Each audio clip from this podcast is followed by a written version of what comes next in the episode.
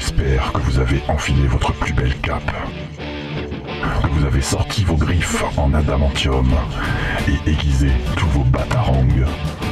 Puisque c'est l'heure pour James et son équipe de vous faire découvrir le monde merveilleux du comics dans Comics Discovery.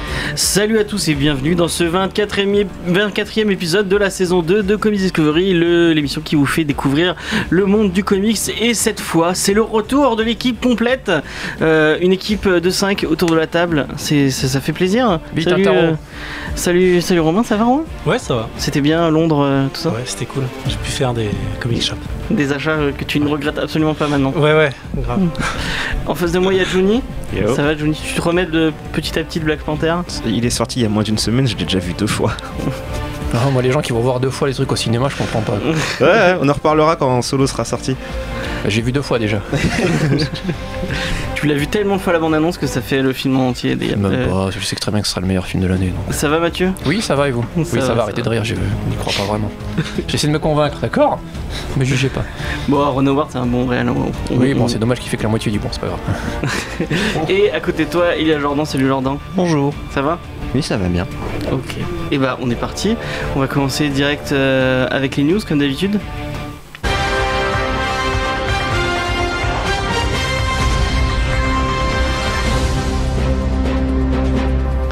Et des news qui sont un peu, euh, un peu maigres euh, aujourd'hui, parce que euh, cette semaine, il n'y a pas grand chose dans l'actualité.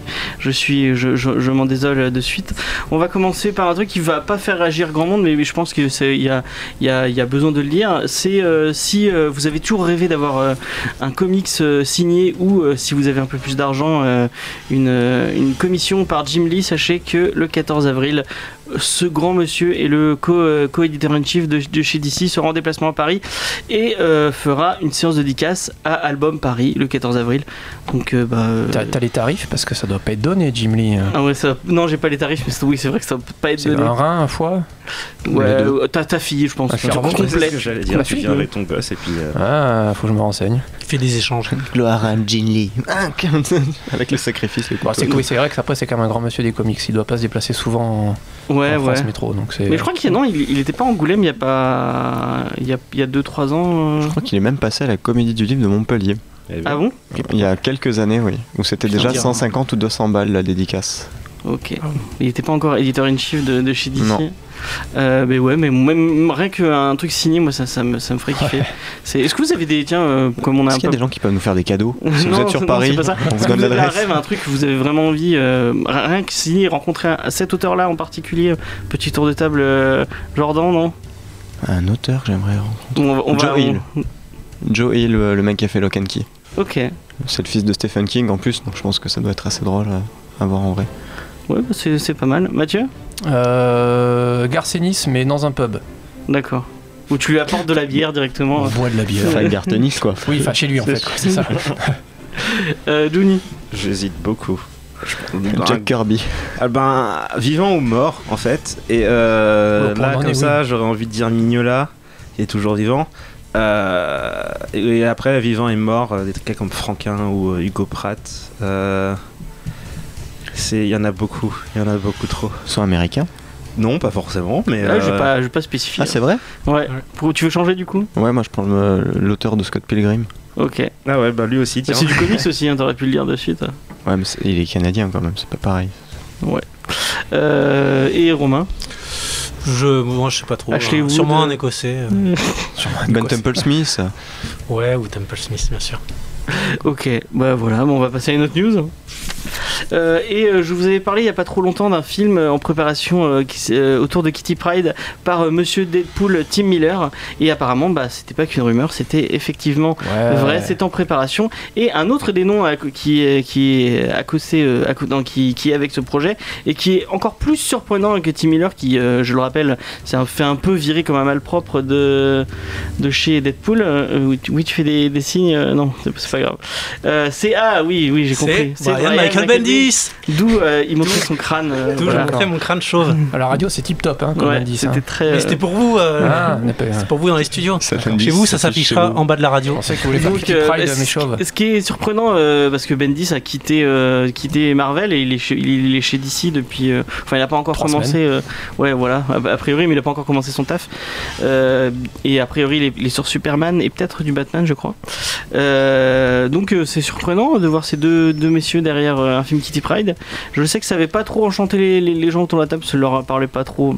Après, le Kitty Pride, c'est pas un personnage super. euh, Non, pas. euh, Bah, C'est-à-dire que, alors, je peux me tromper, mais je crois qu'il n'y a pas eu de série solo de Kitty en BD jusqu'à présent, ou en tout cas pas de grosse ou majeure ou longue. Et euh, enfin, elle fait partie de ces personnages où justement, s'il n'y a pas de série solo particulière, il y a Ouais, probablement une raison. Mais je crois que si elle n'avait pas son petit dragon sur l'épaule, je, je remarquerais même pas qui c'est sur les pages des, des Ben, comics. c'est l'une de mes préférées, mais, euh, mais parce qu'elle fait, enfin, elle fait partie d'un groupe Ouais, quoi. Solo, elle n'aurait pas le même attrait. Après, ça veut pas dire que Le- le film peut pas être intéressant ou quoi, mais c'est c'est pas vraiment le type de personnage quand tu penses solo X-Men, tu penses pas à elle en fait. Donc c'est un peu Jordan, tu voulais. D'ailleurs, une info exclusive, hein, apparemment, le... il y aurait aussi Gambit euh, dans le film Kitty Pride, parce que ça va être à peu près le même projet hein, euh, de film qu'on aura oublié dans C'est 10 pas- ans et qu'on nous dira oui, peut-être, oui, mais peut-être pas, oui, mais peut-être, oui, mais peut-être pas. Et tiens, un, un petit, un petit historique sympa, c'est que le projet s'appelle 144, comme Uncanny X-Men 144 de Chris Claremont et de Joe Byrne, qui était la première histoire solo de Kitty Pride. Mm. Euh, donc voilà.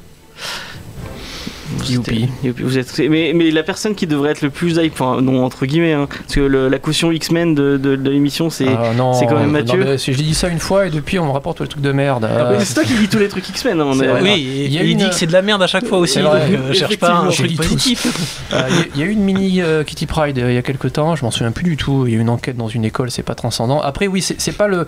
De ce que j'ai lu de Kitty Pride, c'est pas le personnage. cidreau. Le plus, ouais, non, mais c'est pas le personnage qui a forcément un, un- un background ou un angle euh, qui a l'air assez intéressant. Elle est de confession juive, mais à la limite, euh, on a déjà Ah vu bon? ça avec Magneto. Oui. Et euh, elle s'est mariée une paire de fois avec euh, Colossus et. euh, Mais elle va se marier là avec. euh, Encore ouais, D'ailleurs, ouais. on parlait de Claremont et c'est il ramène Chris Claremont pour écrire le mariage euh, avec. Ouais, Colossus. il décongèle Chris Claremont. Ouais, voilà. il le sort du, de la naphtaline. Et, et après, donc, oui, du coup, y a, moi, en solo, euh, X-Men, euh, ah, bon, je vais dire une horreur, mais elle- Gambit a mm, un background Nouvelle-Orléans euh, un peu magie noire, euh, vaudou, qui pourrait être sympa. Kitty Pride, je sais pas trop. Mais rien qu'au pouvoir, euh, le pouvoir de Kitty Pride, ça, ça, Ah, le combat de fin va être génial.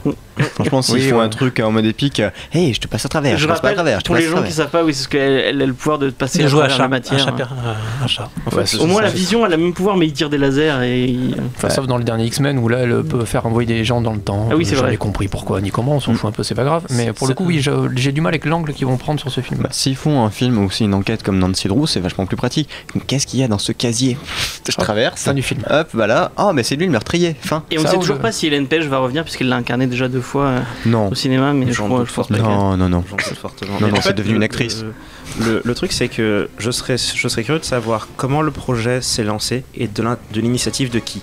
Parce que ça sonne un peu comme la Fox qui s'est demandé Ok, c'est un peu à la mode de faire des trucs sur euh, les, les femmes et les minorités et tout. On a qui? Mais ouais, mais même Tim, enfin moi je comprends pas que Tim Miller qui s'est fait, qui s'est fait jeter comme un malpropre de Deadpool, de Deadpool 2, euh, dit bon bah ouais pourquoi pas. Non, euh, mais dans trois semaines, tu feras une news comme quoi il s'en va. Et Oui, puis, bah oui, euh, sûrement. ça sera. euh, Il n'y a que ça de toute façon. Et que ce sera un film interdit moins de 18. sûrement Ah. ce sera. Ah, ah, tout de suite, Ouais. tout de suite, je vois des, des yeux s'ouvrir autour de la table. Bah oui, parce que ton pouvoir est passé à travers les murs, tu vas pas faire euh, super-héros, c'est con. Tu vas regarder les gens sous la douche, ou tu, peux jouer à la boîte avec Nagui, tu, tu verras ce qu'il y a dedans, et voilà, nickel. Et bah tu vois là, tu peux leur envoyer ton scénario tout de suite et euh, je pense qu'ils Eh. sont- Le premier film X-Men avec Nagui. Euh, oui bah voilà c'est tout ce que j'en avais à dire autour Bah, de, cette Voilà. news euh, qui, qui ouais voilà. Et on va passer à la news qui va faire plaisir à Juni, euh, puisque c'est le film de Ryan Coogler, donc Black Panther, qui est sorti mercredi chez nous et vendredi aux USA, contrairement à ce qu'on a dit la semaine dernière, euh, qui euh, s'en sort très bien au box-office, puisqu'il a explosé les, prévi- les prévisions du studio, et qui devient le deuxième meilleur démarrage de chez Marvel Studios, avec 192 millions de dollars de bénéfices. Et encore, c'est rien, parce qu'on n'a pas compté le lundi, qui, bah, ce lundi-là, aux États-Unis, est férié, puisque c'est le President Day. donc ça fait encore plus de, fric. Et euh, donc euh, ils sont deuxième, le record étant tenu par Avenger et euh, 200 207 millions de dollars en un week-end, enfin sur trois jours. Euh, et on parle d'un chiffre de 387 millions euh, de dollars en à l'international. Et ça fait plaisir pour un film qui est, euh, enfin, on n'en a pas encore parlé puisqu'on l'avait pas vu à, l'époque, mais vraiment, euh, le film est très très cool et le film mérite euh, d'avoir vraiment une grosse grosse audience et que Marvel parte plus vers des films comme ça, selon moi, euh, parce que c'est c'est vraiment très très cool. Je vais la donner tout de suite ma parole à Johnny. Est-ce que Ah non, on a qu'une heure. Euh, ouais, euh, je, non, je déblatérerai davantage dans la review de demain, mais euh, bah, je pense en fait c'est ma recommandation de la fin de l'émission, comme ça au moins c'est fait. De l'année. Ouais, non mais c'est euh, ça. Et pour les euh, 13 prochaines émissions, parce que je l'aurais vu 13 fois. je m'attendais à un truc relativement basique et en fait il, il part vraiment dans des grosses problématiques de, de, con- de relations entre l'Afrique et la diaspora. Euh, L'esthétique est superbe, toutes les références à des différentes cultures africaines ont un accent panafricaniste, où toutes les références utilisées sont en rapport avec la source réelle, donc le, je sais pas, le peuple des marchands est basé sur les Touaregs. Euh, les écritures utilisées sont des vrais messages qui ont un vrai sens sur les murs, en rapport avec la circonstance. Enfin, il y a un énorme, énorme taf. L'histoire est super nuancée et intéressante.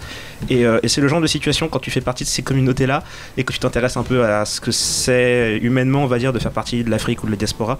Il y a des moments qui te font assez mal.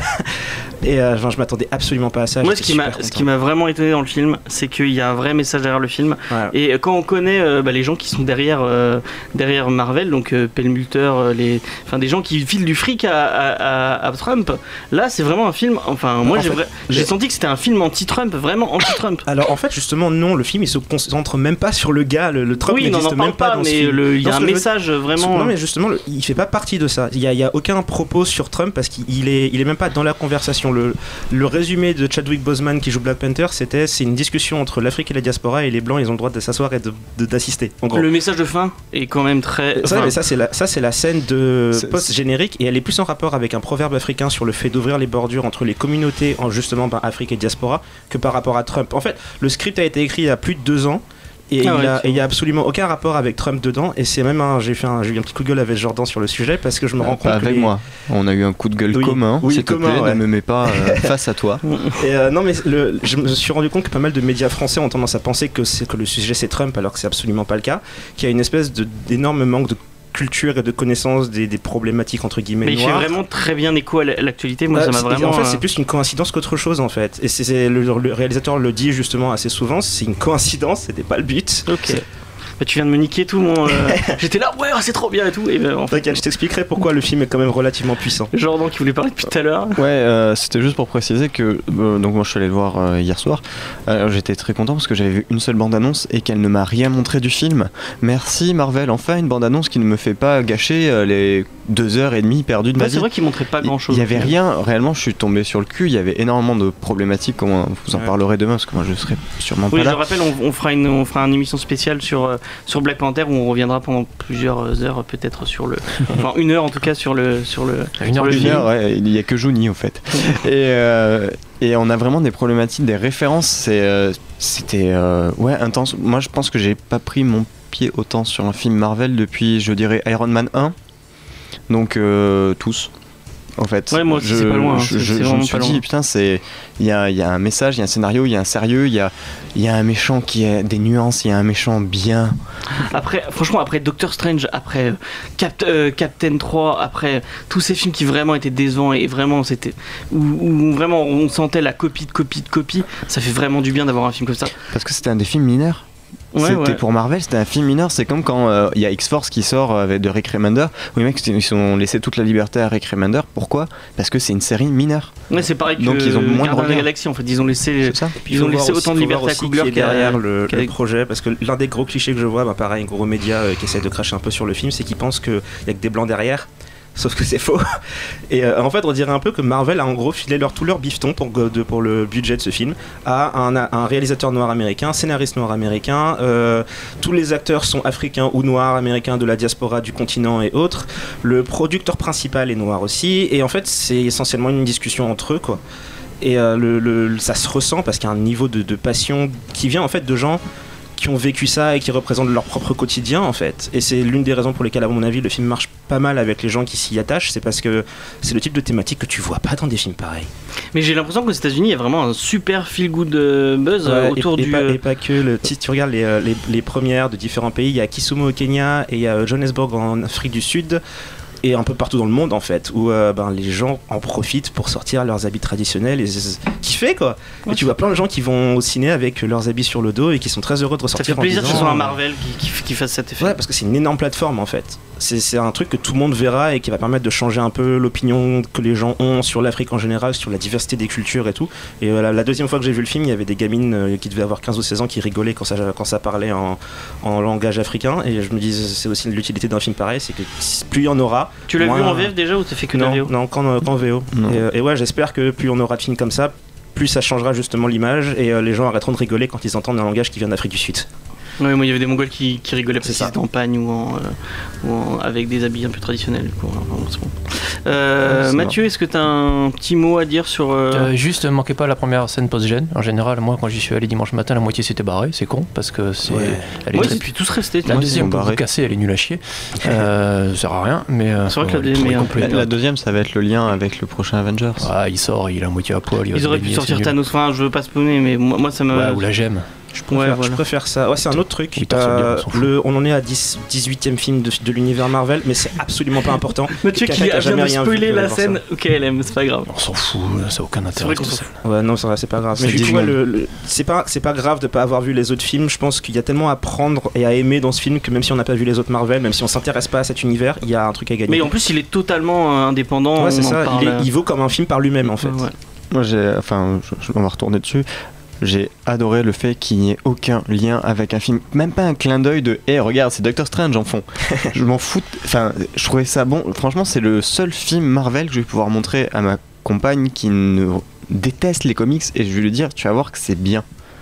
Et je lui en ai parlé, ça lui donne envie et ça fait plaisir. Et elle aura pas besoin de s'être tapé 17 films plus ou moins médiocres pour arriver à comprendre ce qui va Après, se passer. Marvel le fait plus ou moins bien ce genre de truc. Enfin, tu peux regarder Gardiens de la Galaxie sans avoir vu le reste. Il y a, il y a Oui, sur les de la Galaxie. c'est la même chose. euh, Doctor Strange, c'est la même chose. euh. Ouais, mais dès que tu vas voir, euh, enfin, dans Thor 3, euh, t'as coup, tu vois, hé, regarde, on a mis Cumberbatch, tu es content Et on a mis. et, ouais, euh, mais tu, sans vois, avoir vu Doctor Strange, tu peux comprendre euh, le lien avec. euh, Pas avec- forcément, tu sais pas qui est Strange, euh, Il tu débarques, t'as un Il y a espèce que de les barbu Avengers qui arrive. où t'as vraiment besoin d'avoir ce lien. euh. Oui, bah les Avengers, normal, c'est euh, C'est la conclusion de chaque fin. euh, euh, ouais. enfin. Enfin Mais, voilà. Donc le film il est, il est bon et allez le voir. Et en plus la musique elle a été faite au Sénégal, donc moi ça m'a fait très plaisir. Euh, Mathieu qui est. en gros, Excuse-moi. Alors, moi, je pense que la scène. Ah. Romain, euh, qui en a pas. euh, Tu l'as pas vu encore, non, Non, je l'ai pas vu. Est-ce qu'on t'a donné un peu envie de le... Parce que je crois que t'avais pas trop envie de le voir, non Euh, non, moi les films de super-héros, je- que ce soit même euh, DC ou, ou Bah, en- Marvel, ça. En fait, ça est pas un. C'est un, film- dessus. c'est un film Ouais. sur un roi, c'est pas un film, c'est un super-héros. Il n'y a pas de super pouvoir. Il n'y a pas trop de costumes. Il n'y a pas de super plus. pouvoir. Non, il y a juste le celui de la C'est des chorégraphies, les combats. Moi, ce Oui, qui oui. m'avait, ce qui m'avait bloqué aussi, c'est le passage où on le voit en costume dans une ville. Il, je sais pas, il y a une poursuite de bagnole et puis il, saute. et je me Ouais, suis dit, ce bah, c'est comme Iron Man, il en a besoin pour. ça aurait pu être un passage qu'on voyait dans, dans Spider-Man ou dans un truc comme ça. Et je me suis dit, C'est assez minime j'ai Ouais, plus envie de voir ça en Il n'y fait. a, il y a, il y a pas de, il y a, il y a pas de scène d'action faite comme ça avec. Et il y a des références de, de, de- de culturelles à l'intérieur. Même dans cette scène d'action, elle se passe en Corée, il a réussi à mettre des trucs panafricains dedans. C'est un, c'est un piège, la bande-annonce. Ils te Ouais, vendent ça comme un blockbuster. Et en Mm. fait, t'arrives et tu t'aperçois que des scènes de combat, ça dure 10 minutes sur 2h30. C'est un gars qui a réussi à caser un espèce de film d'auteur dans un film d'action, grand public. Et je sais pas comment il a fait.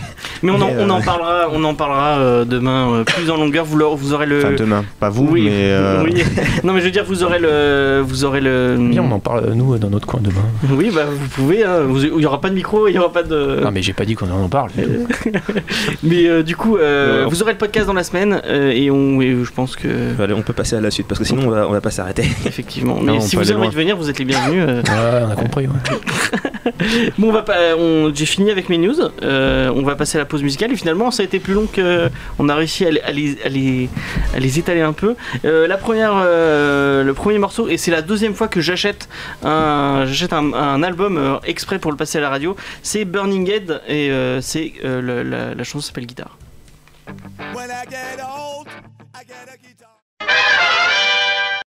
Et c'était Burning Head euh, guitare et euh, vous êtes toujours sur euh, Comics Discovery, l'émission qui vous fait découvrir le monde des comics.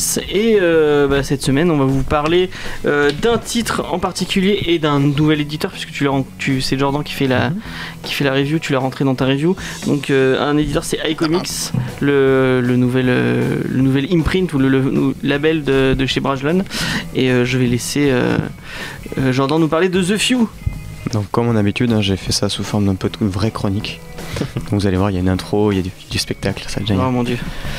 Oyez, oyez, Oh gentes boy. dames et gentes damoiseaux, laissez-moi vous annoncer le changement de statut des éditions Milady Graphics, connues pour les cultes Lock and Key ou le non moins connu Scott Pilgrim, pour devenir iComics, pour essayer de récupérer ces lettres de noblesse dans la guerre des comics qui règne dans notre pays. Alors laissez-moi leur souhaiter la bienvenue. Euh, bienvenue et bonne chance, parce que euh, on commence à en avoir quelques-uns des éditeurs euh, dans ce domaine-là. Effectivement.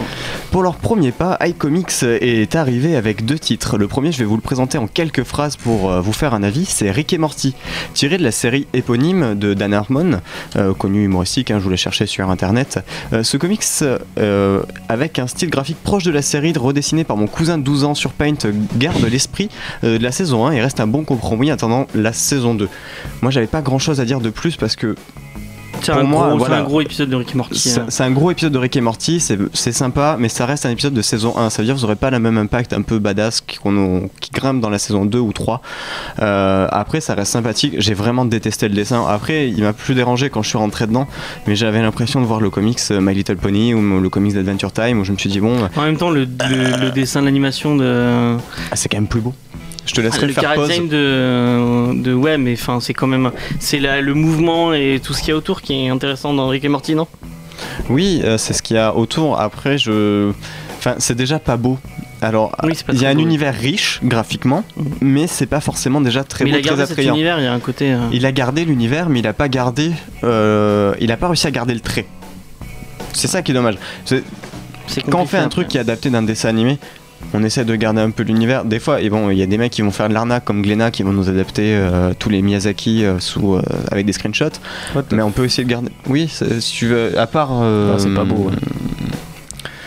Je croyais que ça c'est lequel Nausicaa, à part Nausicaa, qui est un véritable manga dessiné par Miyazaki, tous Ouais. les autres ce sont que des screenshots des dessins animés où ils ont rajouté des bulles. Je crois que ça se faisait plus ce genre Quand de j'étais petit, j'avais un Star Wars où c'était la même chose. Moi j'avais un Batman, le, Ouais. le- celui avec Poison Ivy d'ailleurs. Mais, mais enfin, alors ça c'était dessiné par contre, mais c'était calqué sur le. En fait, on aurait dit qu'il avait pris l'image de la télé et qu'il avait calqué. C'est Batman Forever? Moi, c'est des images du film. Oh mon dieu. Ah, ce qui est con, c'est qu'il a gardé le logo de la chaîne. Non, mais pour un, euh, pour un, pour un fan de Rick et Morty, un vrai fan hardcore de Rick Oui, Morty, un vrai fan, c'est ça, lui, mal. ça lui aura très bien et ça va lui permettre d'attendre 2019 euh, une saison 4. Euh, Ça se lit vite et puis c'est- sympa. Oui, ça, ça vaut le coup. Mais bon, intéressons-nous euh, à ce qu'on est, pourquoi on est autour de la table, c'est The Few. Ouais. Euh, L'histoire est assez simple. Dans un, dans un avenir étrangement proche de nos préoccupations contemporaines, où l'air de l'eau, l'air et l'eau euh, sont devenus les plus précieuses de nos richesses, deux frères rebelles découvrent une femme effondrée au cœur de la forêt contre son cœur, un bébé. Serré entre ses doigts un revolver, lorsque les jeunes hommes décident de lui apporter secours, ils allument la mèche à combustion lente de la vengeance et la trahison, des combustibles bouillonnants dans l'âme humaine. C'est toi qui l'as écrit ça ou c'est. Non, non, attends, tu vas voir, c'est là, c'est vraiment fort. Eh Oui, Ah, que bien peu sont en mesure d'apaiser. Un combat désespéré pour ce qu'il reste des États-Unis les attend, la révolution ou la mort. Alors, ça, c'est la quatrième de couverture du bouquin. hein. on essaie un peu de nous hyper. Oui, je, te- je t'en prie. Euh, Mais- mais tu les gens ça- retournent le ça livre autour de la. avec, euh, deux hommes, mais, mais c'est pas eux le sujet du bouquin. Oui. Non, Il y a ça commence États-Unis en plus. Oui, oui, il y en a plusieurs. Euh, Il y en a plus qu'un là. Il- Vu l'état du. Dans le bouquin, il y, en a plus qu'un. Oui, c'est ça. Il n'y a que le Texas. Et en plus, ils le disent, hein, il n'y a que le Texas. Donc, euh, cette série-là, on va la suivre pendant 6 épisodes. C'est un one-shot, enfin édité sous forme de one-shot. On va suivre donc l'héroïne qui s'appelle Edan Hall. Euh, de cette histoire, elle va de- on va suivre une femme qui va devoir protéger euh, un enfant euh, qu'elle a récupéré lors d'un massacre. On va dire ça comme ça. Oui, c'est un massacre. hein, euh, il L'enfant, on l'oublie souvent. On va en parler après de l'enfant parce que euh, j'ai deux trois trucs à Il dire. est très calme. Il sert à rien. Euh, donc euh, oui, d'un massacre qui est donc tiré d'un espèce de monarque d'une tribu de résistants dans un monde post-apocalyptique. Elle va s'enfuir, tomber donc sur les deux hommes comme décrit dans la description, et euh, ils vont partir. Euh, mais ces deux hommes ne sont pas simplement deux frères, ils font partie d'une révolution. Une révolution qui se bat contre The Palace, euh, donc une espèce de caste privilégiée euh, qui pompe toutes les ressources pour arriver à s'en sortir. En quoi c'est post-apo exactement pour l'instant Euh, parce que ça se passe dans le futur. Oh, oh, ça c'est- balance. oh, c'est celle-là, elle Ça était c'est jolie. anti-Trump, tu vois. Voilà. différence, c'est que- Ça, ça sent- Et pourtant, c'est que des blancs. C'est la neige. Oui, c'est la neige qui fait ça. C'est la neige qui fait. C'est- ouais, c'est ça, c'est Les motos. ah. Mais Soit tu fait, choisis du sable, c'est soit de la neige. D'ailleurs, The Fuel, euh, les iComics le comparaient beaucoup à la route. Ouais. Vous savez, dans cette ambiance graphique aussi, euh, de la neige, la brume et tout. Ils ont pas lu la route alors. Euh, non, ils n'ont pas lu la route. Euh, alors. Déjà, j'aimerais juste retourner sur The Palace euh, parce que voilà, on va donc cette espèce de, de, de cast qui essaie de tout pomper. Euh, c'est bien gentil de nous faire une critique sociale à chaque fois qu'on fait un comics. Euh, merci, Euh, mais on pense qu'on arrive à savoir maintenant que le capitalisme c'est mal et que le libéralisme depuis euh, des années, des années, des années nous, nous amène à une catastrophe écologique et économique. Et c'est bien quand c'est fait avec un petit peu de finesse. Euh, je vous invite à regarder Shangri-La euh, de Mathieu Bablé aux Ah éditions Ankama au label 619 Magnifique. euh, qui va parler aussi des mêmes problématiques, mais peut-être de façon euh, tout aussi agressive, mais quand même plus fine. Donc voilà, ça c'est le petit conseil du libraire. à 19,90€, vous le trouverez dans la partie bande dessinée. Et, Et c'est là où... Ouais, chez Azimut, Peut-être faire engueuler sinon. à Montpellier. Et, euh, et c'est un truc que, que je trouve dommage au fait dans, dans ce bouquin-là parce que cette espèce de critique et rien que le texte, euh, pour moi, il y a un problème au niveau de l'éditeur. J'ai pas dit d'ailleurs, c'est édité aux États-Unis sous Image Comics. Euh, parce que un éditeur, pour moi, doit faire le travail d'accompagner son auteur et son dessinateur à trouver le meilleur d'eux. Dans ce scénario-là, on a quelque chose d'extrêmement classique avec un fort potentiel et pourtant j'ai l'impression que on a on n'a rien fait. On a, en fait, on a, on a laissé juste le test, juste le truc qu'on a envoyé à l'éditeur pour dire, hé, vous pourriez pas nous éditer? Oui, c'est fait. Donc, je sais pas s'il y a des gens autour de la table qui ont le même avis, donc je vais faire un petit tour de table. James? Euh, bah, moi je suis à peu près d'accord avec toi. Euh, euh, après t'as parlé du dessin. euh, Le dessin, c'est après. Le dessin c'est après. Euh, moi je suis rentré un peu dans l'histoire. J'ai euh, euh, et pour être sincère, je l'ai lu parce qu'il fallait le lire. hein. et euh, je pense que j'aurais Ah pas, bah. je l'aurais, j'aurais pas continué si si, si c'était pas pour l'émission. Mais euh, au bout d'un moment, je suis rentré dans le titre. Je sais que je l'ai fini en, j'avais lu la moitié en, j'ai euh, 30 minutes de tram avant d'arriver et dans les 30 minutes de tram, ça m'a aidé à passer mes 30 minutes de tram. euh, euh, c'était divertissant et, et voilà. Après, euh, ouais, la fin est un peu. Voilà, j'irai pas plus. Romain? Euh, ouais. Moi, j'ai quand on m'a quand on a proposé l'émission euh, faire un comics de iComics, euh, j'ai j'ai feuilleté Rick et Morty. J'ai posé Rick et Morty, j'ai regardé The Few et je me suis dit Ouais, c'est pas- intéressant. Il peut y avoir quelque chose de, ça peut être intéressant. T'as pas vu Rick et Morty, donc forcément. euh, Non, je non j'ai pas trop, accroché à, aussi à, à la la série. à la série, mais en feuilletant The Few, je trouvais qu'il y avait intéressant, il y avait, euh, il y avait quelque chose à faire, il y avait un potentiel, notamment euh, dans certaines doubles pages qui, qui sont vraiment très sympas, qui sont Après, là, on parle que du scénar. Parce que Oui. dessin Et- après, attention. Je te vois aller. Et pour, euh, pour revenir, euh, c'est exactement ce que je pensais, c'est qu'il y a un problème d'édition et qu'ils ont laissé passer des choses qui, je pense, n'auraient jamais dû passer. Autant sur le dessin que sur le scénar, sur euh, certaines longueurs qu'on... Je pense qu'ils auraient pu réduire le nombre de pages de moitié quasiment. Il y a beaucoup de bulles. euh, Il y a qui- trop de personnages aussi. Il y a trop. Il n'y a, pas trop de personnages, c'est juste qu'ils ils- ils jouent tous comme dans une cinématique de PlayStation 1. J'ai l'impression qu'il y a un mauvais jeu d'acteur dans une bande dessinée. Oui, C'est dommage. un peu ça. Et ils ont des phrases qui sont très phrases classiques de ce type d'histoire et qui sonnent pas qui sonnent pas vraies parce que tu les as plus ou moins déjà entendues avant dans d'autres histoires du même style. Mais même les, les, un il y a des citations. tout à entre fait ça. On dirait qu'il y a une euh, banque de données de phrases et il faut aller piocher la bonne phrase au bon endroit, comme un exercice d'anglais où, où il faut savoir de la citation. Non, que doit-on répondre à. Il y avait ça entre, entre chaque chapitre, une citation de Hemingway ou de je sais plus quoi. Ça fait très, ouais, ça fait Il y très bateau. Ursula au tout début. Ursula Le Guy. Et d'ailleurs, moi, il y, a- il y a juste une scène qui m'a vraiment dérangé. J'ai- J'aimerais en parler de, de retourner sur le bébé. Euh, donc, dans le scénario, dans, dans- dans le résumé ou même dans l'histoire, on va nous parler souvent d'un bébé qu'elle a dans les bras. Euh, ce bébé est, est fort et calme. Il ne mange pas, il ne pleure pas, même en plein milieu d'une fusillade. Il n'a aucun intérêt. Tu rêverais d'avoir un a- enfant qui. L'heure au dernier chapitre. Non, même pas. Tu n'as pas lu jusqu'au bout. Si, mais dans, dans le dernier chapitre, oui, ah là là, il a l'air de t'apprécier, super. Euh, il fait un sourire. Oui, il dit un mot alors qu'il a pas dit un Ah seul oui. truc de Oui, tout c'est le. vrai, il dit maman. Il dit vrai, maman alors qu'il a rien dit de tout le. Désolé, on vous spoil le truc, mais c'est- vous aurez bien compris qu'on n'est pas là pour euh, Non, leur dire il- des gentillesses. Tout de suite. Et oui, désolé. Et il y a ça, et il y a une scène qui m'a un peu choqué, euh, mais ça c'est parce que je, je, je pense qu'on a beaucoup de parents autour de la table, donc euh, peut-être qu'il y en avait certains dont leur femme allaitait. Euh, moi, j'ai- je, je- je n'ai pas encore vu d'expérience où une femme totalement étrangère a un bébé, met Ouais. le bébé Ah au oui. sein et il donne du lait. J'ai vu ça aussi. C'est j'ai- C'est j'ai une réaction hormonale. Ouais, C'est le futur. C'est le, fu- c'est le futur. Elle a mis une C'est un dose de monde lait dans le post-apo. Ils sont obligés de générer la lactation pour pouvoir, euh, pour pouvoir manger, sinon ils crèvent tous. C'est comme ça qu'ils se nourrissent. Franchement, merde.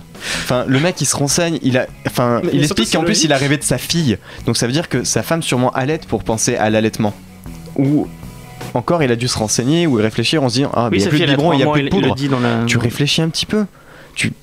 Tu fais quelque chose. Là franchement c'est une faute grave. Mais c'est logique en fait. Enfin, c'est- c'est c'est- enfin, je- C'est je logique dans la création du comic, c'est pas logique dans l'univers.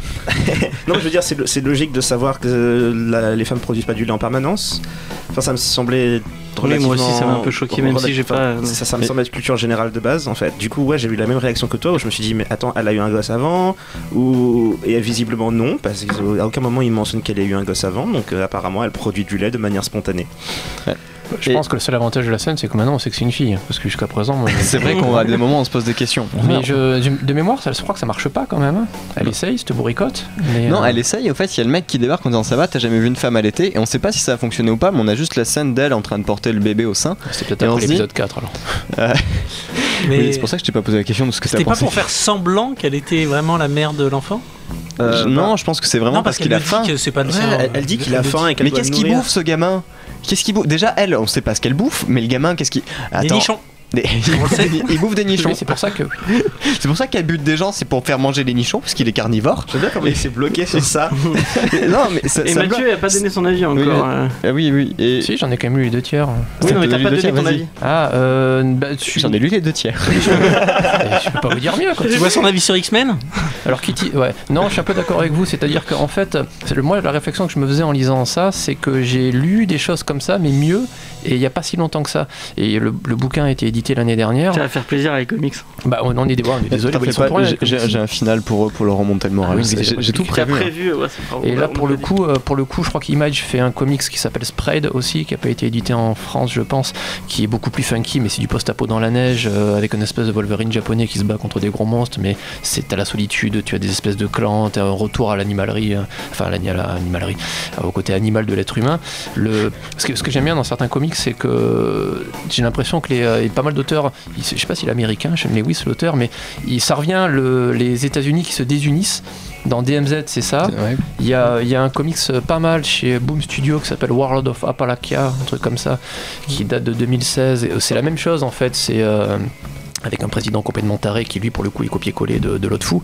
Euh, c'est une partie des États-Unis un peu puritaine qui se désolidarise du reste et pour le coup ça, ça part en guerre civile. Et en termes ouais, en termes de post-apo et de, de retour euh, aux, aux ressources de base, aux clans et tout ça, il y a, il y a quand même mieux souvent, souvent ailleurs. Il y a un comics vachement bien comme ça chez Image qui s'appelle Extremity. Je suis pas sûr qu'il soit sorti encore. Je, je conseillerais s'il sort. C'est un espèce de mélange entre Mad Max et Ghibli, c'est assez extraordinaire. Et c'est un peu le même principe mais mieux. Ça- ça- Oui, vas-y. Je me posais une question parce que j'ai lu une interview de, de Sylvain Rowe, donc qui est le directeur de collection euh, euh, de chez iComics, qu'on devait avoir hein, au téléphone, mais on n'a pas réussi à caler de date finalement, donc euh, bon, bah, ça ne se fera pas, c'est pas, c'est dommage. Qui disait qu'il a, il a mis ça en parce que c'est son, c'est un peu son tête de gondole au final, parce que Rick et Morty, et que les fans de Rick et Morty qui vont acheter ça, et c'est ça, qui, c'est, c'est, c'est, c'est ce few qui va être son, son le, Son le- killer app. Ouais, voilà, ce qui va donner envie aux gens de lire Tu du ma conclusion, toi. Ah, excuse-moi. Ah, Et euh, mais moi je comprends pas trop. Et il, il disait euh, oui je l'ai mis là parce que sinon il serait jamais vendu. Mais ouais non mais fallait mettre Non. autre chose quoi. Enfin je J'allais pense. mettre une Visible République.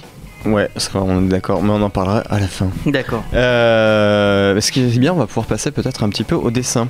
Euh, donc le dessin c'est fait par Hayden Sherman. Euh, c'est un illustre inconnu qui a été découvert sur Behance par l'auteur Sean Lewis, euh, puisqu'au fait le moment où il a eu l'idée de créer le comics, il s'est dit il faut que je trouve absolument un dessinateur personnalisé, donc je vais aller sur Behance et Pinterest et je vais trouver C'est quelqu'un. quoi Behance en fait? Behance c'est le réseau social d'artistes qui est créé par Adobe.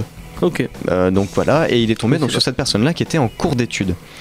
Euh, Aiden Sherman, c'est un mec qui va dessiner un dessin assez brut, épuré, il joue beaucoup sur les contrastes, mais en même temps, c'est un truc qui est fait à l'arrache et ça se sent. Aiden euh, a pas fini certaines planches, on voit qu'il y a un talent derrière, on sent qu'il y a un potentiel, mais malheureusement, on, voit une évolution. Enfin, heureusement, on voit une évolution dans les différents chapitres. Et en même temps, j'ai un, j'ai un gros problème avec les premières planches où des fois on a, on a vraiment l'impression d'avoir des crayonnés. Et ce qui va m'appeler euh, ma, ma question. Mais dis donc, Johnny, peux-tu m'expliquer pourquoi le dessin est vraiment minable à des moments et magnifique dans le dernier chapitre? Oh, purée, tu Petite référence à C'est pas sorcier. T'aurais dû demander à James de ramener la musique de C'est pas sorcier. Euh, en la- fait, Mathieu peut la faire à la bouche si vous voulez. j'aime bien le graphisme de la BD. Non. Je l'aime beaucoup même. Mais euh, Je connais pas. alors déjà, je suis un gros fan de Ashley Wood, qui a à peu près le même style. Et euh, du coup, je serais très. Déjà, en voyant la couverture et le design de la BD, j'ai soupçonné que l'auteur avait été un gros fan de Ashley Wood aussi. Euh, et en fait, il souffre à peu près des mêmes soucis, c'est-à-dire que le style graphique plaira pas à tout le monde, mais en ce qui me concerne, j'aime beaucoup justement ce côté un peu gribouillis, contrôlé, avec beaucoup d'énergie en fait dedans. Et je sais pas exactement avec quel outil il le fait, mais ça donne pas mal de vie au dessin. Le problème, c'est que comme tu dis, il y a des cases ou des pages où euh, c'est un mélange de choses. Soit c'est pas assez détaillé, soit le dessin est trop brouillon, soit c'est mal cadré et du coup euh, tu vas avoir un objet qui est en contact avec un autre objet, mais comme c'est cadré super proche, tu vois que dalle. Euh, et c'est souvent en fait ce qui me sort du dessin. Mais à côté de ça, il y a aussi des plans qui sont magnifiques, le design des personnages. Le souci que j'ai, c'est que leurs figures sont pas nécessairement les plus mémorables de l'univers, mais les costumes sont beaux, les machines ont toujours un design que j'aime beaucoup, mais après c'est vrai que c'est c'est un goût personnel. La ville, moi je sais que c'est The Palace qui m'a touché. C'est la, la ville à la fin, je trouve qu'il y, a- il y a un plan en, en vue du La dessus. double page. La, la- la double page, on est là comme ça, on fait Waouh, mais en fait, il aurait dû faire ça sur toutes les pages. Mais quasiment chaque euh, chapitre commence par une double page d'un paysage, Hmm. que ce soit une ville ou que ce soit la forêt, et elles sont toutes euh, magnifiques. On sent ouais, ce- cette Euh, espèce et, de truc. et le truc, c'est que le problème, c'est qu'à. Alors, ajouté au, au trait qui est très, euh, très énergétique et parfois pas assez euh, détaillé, il y a aussi le fait que la couleur est en monochrome. Du coup, tu vas avoir du vert et des plages de, de et du rouge pour faire du sang, parce qu'il y a beaucoup, beaucoup de sang dedans. Le souci, c'est que dès l'instant où tu es trop loin des personnages et que tu as que des silhouettes, tu sais plus qui qui, qui est où. Euh, Il y a aussi un souci au niveau de certaines cases où il n'y a pas assez de décor et quand les personnages se déplacent dans un environnement que tu connais pas, il va y avoir un truc qui explose et tu vas regarder la case et tu sauras pas où il est dans l'espace, ni qui vient de se faire exploser. Ça, ça rend la lecture un peu difficile à certains endroits. Et euh, le truc en fait, c'est que le, ton général est assez mélancolique. Il y a des ambiances qui sont très très très très belles. Et euh, le seul souci, en fait, c'est vraiment ça, c'est le, fait qu'à certains moments, tu vas bu- buter sur une case, ça te sort du bouquin, et euh, quand ça arrive suffisamment pour que je me dise, c'est quand même vachement dommage. Et euh, je suis d'accord avec, avec Romain sur le fait qu'il est censé y avoir un éditeur qui contrôle ce genre de truc. Et je fais partie justement des auteurs qui, quand je bosse tout seul, il y a toujours un petit truc que tu vois pas, une case que pour toi elle est claire, mais ton lecteur, ah, ça sera pas le cas parce que ben, il est pas dans ta tête. Et c'est l'utilité d'un éditeur en fait. C'est aussi l'une des raisons pour lesquelles je suis très content quand, quand quelqu'un me dit viens on bosse ensemble parce que je sais que j'aurai un autre pour me dire là ça, ça pourrait être mieux fait et ça me fait progresser. Et euh, je sais pas qui a édité ce livre, mais euh, Image. il- il- non mais je veux dire la Ah, la personne, tu personne. vois. Et euh, et il y aurait besoin de, de davantage de taf derrière. Ouais, il y Ouais, aurait je- vraiment besoin de, de corrections sur, sur certaines cases. Moi, je sais qu'il y a une grosse, euh, il y a une grosse scène d'action et en, en la passant, à la fin, je me suis dit mais attends, ce mec-là, il, il est mort. Et je suis revenu et en fait je savais pas qui s'était fait tuer, qui, tirer dessus, etc. C'était c'était imbitable. Et je trouve c'est c'est vraiment dommage. On sent que c'est un jeune artiste qui, qui a beaucoup d'influence sur euh, sur Ashley Wood, mais Ashley Wood, il utilise énormément de, peinture et avec des petites techniques de peinture, il arrive à nous faire reconnaître de loin certains personnages parce qu'on a une déclinaison de couleurs de haut en bas, de bas, de bas en haut, etc. Il arrive à, il a ju- justement suffisamment de métier pour nous faire comprendre quel personnage on voit au loin alors que c'est très peu détaillé, c'est très schématique comme là aussi. C'est quasiment que des traits, les, têtes sont rondes et vides euh, sur les plans assez lointains.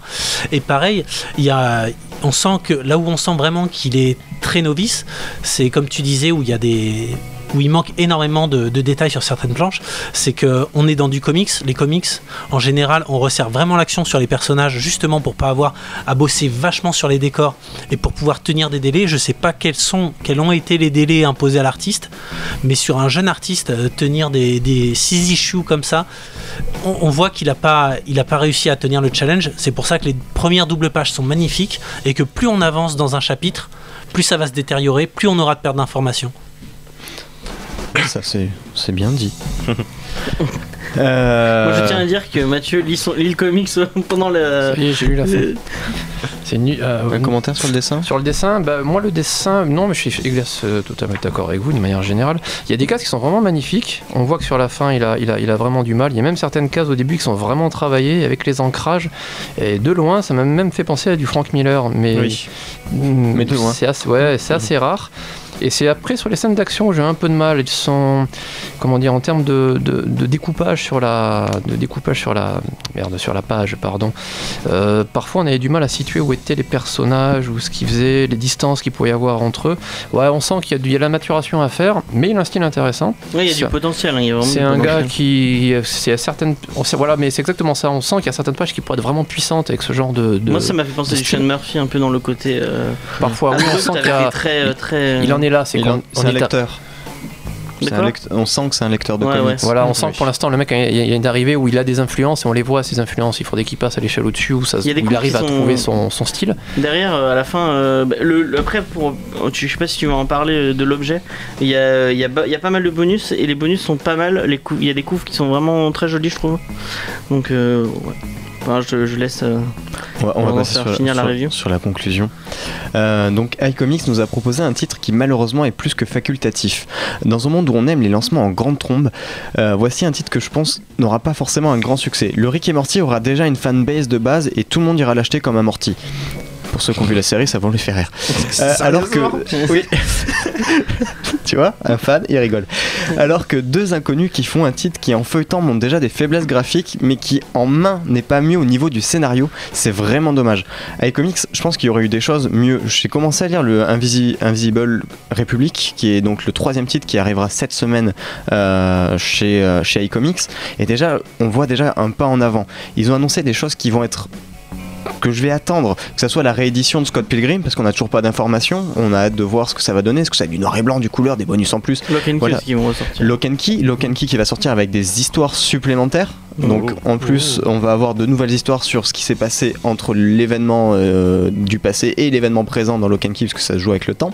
Faut qu'on en reparle, j'en avais parlé vite fait à Lock and Key, mais il faut vraiment qu'on en reparle. On en reparlera, il n'y a pas de souci. Bon, en ce moment, c'est plus dispo du tout, mais. euh, Mais voilà, j'ai un petit souci. euh, The Few, ça aurait pu- être un titre euh, agréable si ça n'avait pas coûté 24,90€ malgré tous les bonus, malgré tout le, design. Pour moi, c'est pas un killer app. Moi, j'ai acheté la Switch, c'est parce qu'il y a Zelda. Parce que quand Urban s'est lancé, ils ont lancé Saga, ils ont lancé Descender, ils ont lancé euh, Black Science, ils ont lancé tous les trucs que je vais chercher à chaque fois que ça sort. Ils avaient sorti des grosses séries comme ça. Mais Mathieu, il a lu, t'as lu Invisible Republic, tu est-ce que tu nous en euh, Tu l'as À moins que je. Tu Non, vas non, vas-y, je t'en prie. Ah, euh, ben, Invisible Republic, c'est c'est- bon, c'est bien, c'est un bon titre derrière, effectivement, pour accompagner un nouvel. Enfin, accompagner, je sais même pas, parce que c'est quand même un titre qui est assez. qui est pas simple, c'est euh, une espèce de, de géopolitique dans un, dans un futur euh, assez réaliste. Euh, J'ai lu les trois tomes qui sont sortis pour l'instant, c'est assez dense quand même, s'il y a pas assez peu d'action. C'est magnifique, j'adore les auteurs, euh, c'est euh, Gabriel Hardman et euh, Corinna Beko qui ont fait un titre Star Wars d'ailleurs un petit peu avant, qui était vachement bien. Et, euh, et pour le coup, c'est voilà, c'est quand même assez, assez sombre, assez glauque. Ça me rappelle un petit peu The Expense, la série de SF, euh, Mhm. pour un style, euh, un style futur réaliste et des, des thématiques euh, très, très humaines de, de rébellion. C'est de la politique en fait. hein. C'est en, c'est en- en gros, ça se passe sur a priori donc dans le futur sur un- un- une planète entourée de deux satellites. Et euh, on suit euh, un bouquin qui aurait été écrit par la cousine d'un ancien dictateur. Et euh, si jamais ce bouquin sort ça peut foutre un bazar politique sans nom. Et au, lieu de, milieu de ça il y a un journaliste qui se bat et pour pas crever et pour tenter de sortir son article. Et c'est assez, assez donc voilà c'est assez c'est pas très séduisant c'est pas très sexy. Une fois que tu rentres dans l'histoire c'est vachement bien parce que c'est très bien écrit. Et j'adore le dessin qui est un dessin vraiment très stylisé qui ressemble un petit peu dans, le- dans le genre un peu sombre, un peu. Peut-être peu qu'on en parlera. hein, c'est ça. Mais là aussi, en termes de killer app, je, je sais pas trop. C'est pas non plus quelque chose qui va vendre des tonnes et des tonnes. Euh, il leur manque peut-être un petit truc à iComics pour Et, l'instant. ouais, C'est ça, il y, a, bah, il y a les Tortues Ninja, Tortues on Ninja, sait pas carrément. encore quel récit ils ont choisi, quel, quel- enfin on sait quel récit ils ont choisi, moi je les ai pas lus donc on verra ça sur le moment. Tortue Ninja. Et oui, on fait les Tortues Ils Ninja. font quelle Tortue Ninja? Je te le dirai Bon, parce que j'ai pas les titres. On en a gagné un, ça y est. Ah ouais. Euh, Il y a Donc- aussi, euh, je sais pas si t'en entends parler, euh, il y a un film qui va sortir qui s'appelle I Kill euh, Giant. Giant. Et le, c'est tiré d'un comics et ils vont sortir le comics. Donc ça on Ah, bien. sur le moment. C'est un film avec euh, Zoé Saldana et, euh, et je sais plus qui. La- la- J'ai vu la bande-annonce, ça sort euh, cet été je crois ou en septembre. J'ai pas vu encore la bande-annonce. C'est assez spécial, c'est une gamine qui... Enfin, c'est- vous, vous verrez la bande-annonce, c'est La, la spécial. BD a l'air spéciale aussi. le Ouais, la BD a l'air spéciale. ouais. Alors, je voulais juste terminer Vas-y, vas-y. sur iComics. euh, la guerre sera rude parce qu'en en début, je vous ai dit bienvenue dans cette guerre. Euh, mais sache que je reste là à te considérer comme un challenger qui, tel Rocky Balboa, va s'entraîner, montrer sa passion et étonner tout le monde après quelques rounds. Parce que oui, j'attends le Lock and Key, j'attends les nouvelles histoires de Lock and Key, Scott Pilgrim. Tout ce que vous aviez fait sous le titre Milady, c'était de la passion pure. Il y avait du crossed, il y avait, euh, il y a eu des intégrales crossed. Donc il y a eu le Lock and Key qui avait énormément de succès, une édition collector, enfin l'édition intégrale qui était juste Elle est super, splendide ouais. le Scott Pilgrim avec des bonus qui réellement m'ont ravi parce que ça me permettait de savoir comment il travaillait ses tests, ses scénarios, etc. Donc, continuez. Oui, The Few n'est pas le titre euh, inoubliable qu'on aurait voulu dès le début. Après, euh, on verra bien de quoi l'avenir sera fait. Effectivement, effectivement. Bah, on va essayer de vous en parler un peu plus dans les, dans les émissions qui, qui suivront, euh, si- s'il y a des titres qui nous hype ou, ou- ou pas. Euh, et bah, merci à Jordan pour sa review. Bah de rien. Euh, Un petit tour de table, est-ce que vous le ferez lire à quelqu'un quand même ou est-ce que euh, c'est un titre que vous, qui restera au fond de la bibliothèque euh, Jordan euh, alors pour moi, non, c'est pas un titre. Enfin, sur le même thème, il y a des choses mieux. Ok. Euh, Il y, a- y y des trucs, voilà, sur, sur le truc de post-apocalyptique. euh, lisez La Route en roman ou allez voir juste le film, c'est déjà bien. Mais, euh, mais il y a, il y a beaucoup de maladresse. Après, par contre, Sean Lewis, en, même en tant que scénariste ou euh, le, dessinateur, c'est des gens que je vais essayer de suivre. J'ai envie de voir ce qu'ils vont faire après. Sean Lewis, là, va sortir un titre chez Image en avril. Euh, ça a l'air un peu plus travaillé. Il a fait aussi une autre série qui s'appelle. euh, c'est Coyote, pareil chez Image, et je ne l'ai pas lu donc je peux pas vous en parler plus. Mais euh, voilà, c'est Il a fait. C'est des gens à attends, je suivre. l'ai noté quelque part. Euh, bah, je sais plus. Je crois Saint, un truc qui s'appelle Saint. ouais, et... Ascent aussi, oui. Saint et Coyote, ouais, ce que tu disais. Euh, Mathieu. Euh, J'avoue que moi non plus, parce qu'effectivement, en post-apo de ce genre-là, je ferais peut-être lire autre chose. Euh, cela dit, euh, c'est toujours une bonne nouvelle d'avoir un nouvel éditeur dans, dans le jeu. Euh, en plus, Sullivan Rowe, c'est un bon gars, il c'est quand même un passionné qui s'y connaît. Donc, ils ont peut-être effectivement une carte à jouer, comme disait Jordan, sur les, des éditions un petit peu plus. Mais c'est vrai, il a l'air de partir avancées. sur des trucs un peu engagés politiquement.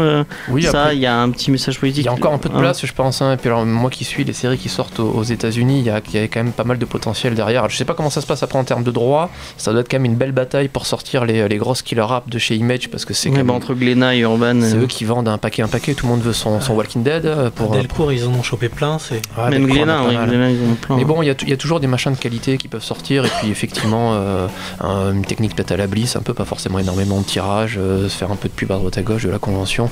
Et puis, ouais, Invisible République, c'est bien, euh, il y, a, il y a quand même un peu de place encore, je pense, ça peut, ça peut le faire. Dans l'interview que je disais tout à l'heure, il disait que Bliss c'était vraiment son euh, le vers quoi il voudrait aller quoi. C'est le, le- le modèle à suivre euh, selon lui. euh. Bah, Sauf c'est bien. que Bliss, euh, ils, ils vont avoir tous leurs tous leurs comics adaptés au cinéma. Et Bliss, euh, les mecs, ils ont un- tellement un petit univers, un, truc de niche qui font Au des petits de la- tirages, mais tout est vendu quoi. Au niveau de l'objet quoi. Ouais, ouais. au niveau de l'objet. ça. Mais ça, Ouais, ça se sent, c'est c'est c'est du très beau matos aussi, Oui, le, ouais, c'est vrai. le bouquin. Ouais, c'est bien C'est- imprimé, c'est. euh, Ah, les- La, la couverture est, est vraiment très rigide, elle est super belle. Apparemment il y a un Elle gros est- travail sur la maquette. Moi, moi ça me parle pas trop ce genre de truc. Peut-être ça Juni qui a un peu plus de. Je sais Oh, pas à si- peine, mais euh, ouais, j'ai remarqué la qualité du truc aussi. C'est. Ok. euh, Ah, c'est très pro, ouais. Et puisque tu as la parole, est-ce que tu le conseillerais à quelqu'un? Est-ce que je tu... sais pas en fait. Black Panther. Euh, c'est compliqué à dire parce que je pense que ce type d'histoire en fait me fait beaucoup penser à ce concept d'on fait une histoire pour critiquer un peu le climat de politique actuelle, de à quel point le monde il est mal fait, mais euh, il est pas nécessairement super poussé et euh, je pense que je le mettrais probablement entre les mains d'adolescents qui aiment bien ce genre d'histoire. mais euh, je suis prêt à parier que plus âgés, ils auront déjà vu des histoires, comme tu dis Jordan, déjà faites mieux. Euh, donc c'est un peu un, je le considère un peu comme un type de bouquin d'entrée, on va dire, dans ce type de, de thématique. Donc ce sera probablement pour ce type de personnes-là. Ok, Romain. Ouais, je, je pense un peu pareil. C'est, ça pourrait être du Miller World. C'est, c'est pas fini. c'est une bonne idée, mais c'est pas Ça, fini. non, non, ça c'est pas gentil quand même. Jusqu'à présent, Non, mais c'est, correct. c'est pas loin de ça. C'est, C'est toi qui as fait la meilleure blague de l'émission, je suis triste.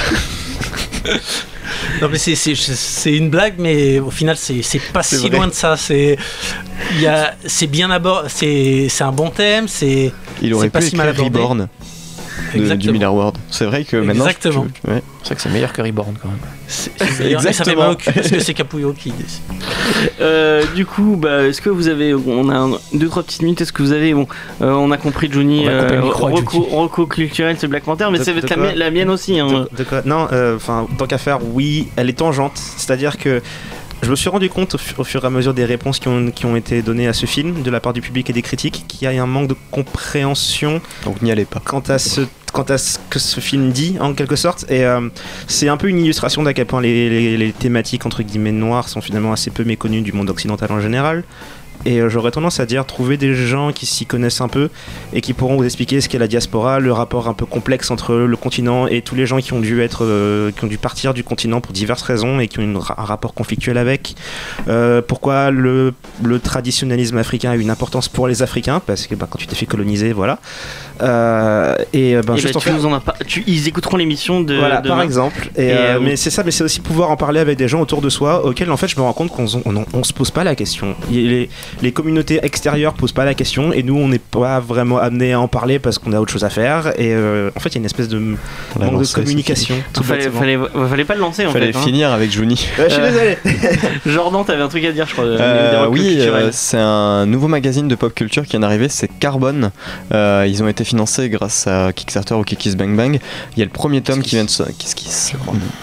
Euh, qui vient de sortir. C'est un super magazine, un très bel hommage au fait à la pop culture, puisque le premier tome va se baser sur les cartes au trésor. Donc les cartes au trésor depuis le 18e siècle dans les romans feuilletons jusqu'à euh, aujourd'hui avec euh, les Goonies ou euh, même plus loin Cobra, etc. Les Goonies. Ouais, les Goonies. Les Goonies. Tu, tu, Ah, ça- es resté en stase depuis les années 80. alors entre le 19e siècle What the fuck et, euh, et maintenant ça va quand même, ça- on est plus proche. Et du coup, c'est dispo chez Azimut C'est euh, dispo chez a 30 Azimut, mais chez même tous les libraires euh, normalement parce qu'ils ont quand même une bonne distribution et ça vaut 20 euros et ça les vaut parce que le truc c'est que c'est fait par des vrais graphistes, des vrais passionnés et il y a une espèce de jeu. Euh, Il y a des cartes au trésor qui sont cachées dans le truc où tu vas pouvoir aller chercher des indices pour arriver à des applications en ligne. Donc c'est Ça s'appelle Carbone. Ça s'appelle Carbone, c'est le premier volume et euh, ça vaut le coup. C'est un bon magazine et on apprend des choses. Ok. Mathieu, tu peux dire Star Wars si tu as envie. Euh, non, Star Wars. le Star Wars si j'ai envie. Non, une, euh, une confirmation d'un- très bon comics dont on a dit du très grand bien il n'y a pas très longtemps ici, qui est Black Hammer. Euh, J'ai lu le volume numéro 2, c'est toujours aussi bien. Euh, Jeff Lemire, le scénariste, continue à nous faire découvrir ces personnages qui ont quand même des gros gros soucis. Il y a un nouveau personnage qui est introduit qui va foutre un peu le boxon. Euh, ça, ça passe tout seul, c'est exceptionnel. C'est vraiment un hommage aux comics parce qu'il y a des thématiques et des personnages que tu peux reconnaître à travers ces personnages-là. Si tu les connais pas, c'est pas grave parce que c'est très bien écrit. Et au dernier moment, tu penses te dire que bon, c'est bon, tu as lu un peu le quotidien, tu as eu des flashbacks, tu les connais un peu, il va falloir passer à autre chose. La dernière page, eh ben, elle te casse le cul et tu es dans la merde, tu vas attendre le tome 3 pour savoir euh, ce que ce personnage se rappelle. Et parce que là, tu es comme un con, tu sais pas la suite. Donc c'est C'est vachement peut-être une idée de faire une émission sur les suites des trucs dont on a parlé. euh, Si on vrai. On pourrait. Ça pourrait être intéressant. Oui, des Euh, trucs qui sont cassés la gueule. hein. Romain, est-ce que tu as un truc à, recommander? Non, pas, pas vraiment. Dernièrement, j'étais en Angleterre et avec ma femme, on Ça est allé dans compris. un petit, euh, dans un petit comics shop et euh, on a retrouvé des, des éditions de Tale of the Crypt et de, Oh. de vieux Ah, comics d'horreur qui sont magnifiques. Et je me demande, mais pourquoi, pourquoi les éditeurs qui galèrent tellement à trouver des bons titres vont pas chercher des comics d'horreur? C'est Alors, les Tales of Delirium the Crypt, etc., c'est déjà fait. C'est chez Aquileos ou des on le Delirium. retrouve encore? Et Il y a les Tales of the Crypt, c'est une, une intégrale en 6 tomes. Tu as aussi euh, Oui. The Crime Suspense. As, tous les vieux comics comme ça sont, sont édités. Euh, Il y en a beaucoup qui sont édités en français. Euh, je t'envie, euh, je t'en prie, euh, passe à la librairie Azimut. Euh, non, euh, plus sérieusement, non, c'est quelque chose qui se commande encore, qui est toujours disponible. Si vous êtes, parce que vous n'êtes pas forcément de Montpellier, euh, allez voir vos libraires. Vous leur parlez donc Tale of the Crypt, c'est sur ce nom-là et pas les contes de la crypte parce qu'ils n'ont pas traduit le titre, mais ça se commande encore. C'est toujours disponible, ça vaut à peu près 22 euros pour 6 histoires. C'est un bel objet et ça, oui, c'est c'est vraiment cool. Bah, J'avais euh, j'avais une, une anthologie creepy comme ça, mais je crois que c'est chez Delirium. Creepy Show, pareil, ouais. Et c'est la même euh, collection. Avec du Bernie Wexton au milieu, c'est magnifique. Je m'étais fait plaisir parce que justement j'avais un, des Roland de- des contes de la crypte et c'est des petites histoires en 6 pages avec un cliff à la fin et ça se relit super bien. Mais euh, je pas, que j'ai pas vu ça. à C'est. Delirium, moi, qui je sais jamais le logo. Euh, Delirium, il disait Delirium. J'ai l'impression que c'est Ah, Delirium, mais après il y a peut-être eu plusieurs. Ça m'étonne pas. Et du coup, moi, ma reco culturelle, ça va être de la promo, euh, un peu d'auto-promo, euh, puisque moi, euh, avec, j'adore faire de la radio, mais le côté podcast me manquait un peu de pouvoir euh, parler librement sans, euh, sans contrainte de temps et de ton euh, de, cinéma notamment. Et du coup, j'ai lancé une nouvelle émission sur le cinéma euh, euh, qui s'appelle Ciné Blabla. Le titre est encore euh, provisoire. Pour l'instant, on a lancé aujourd'hui le premier, euh, le premier épisode. Donc euh, allez sur le SoundCloud, on l'a pas mis en RSS encore, donc euh, allez sur, sur le SoundCloud de James Fay et vous trouverez euh, ce premier épisode où euh, on parle avec un ancien de Comedy Discovery, Gilles, je sais pas si tu te souviens. euh, Tom euh, ouais, voilà, Gilles Ah. Tom, euh, Il a plein de prénoms lui. il a plein de prénoms. Et, euh, Juni, on vient de et dire sa quoi chérie. euh, On vient de dire quoi, Euh, ouais, Gilles et Tom. Ah, Non, ça va. Donc euh, allez, allez, on vous parle de trois films de janvier, euh, de quatre films de janvier, excusez-moi. Pentagon Paper, euh, Le Grand Jeu, j'ai oublié. Bold. Euh, Euh, Free Billboard, oui, effectivement, et euh, un, un quatrième que j'ai oublié. Euh, The Greatest Showman, euh, trois Pareil. films, euh, trois films Quatre. très très cool. Quatre films, excusez-moi, quatre quatre. films, quatre films très très cool, euh, notamment euh, Pentagon Paper et, et Free Billboard qui sont vraiment très très très très très bien. Euh, bon, bah, on va vous laisser, on vous laisse encore avec un morceau de Burginhead. Cette fois, c'est euh, Cinematic Warfare et euh, on vous dit à la semaine prochaine. À Allez, bye bye. bientôt. revoir. Ciao.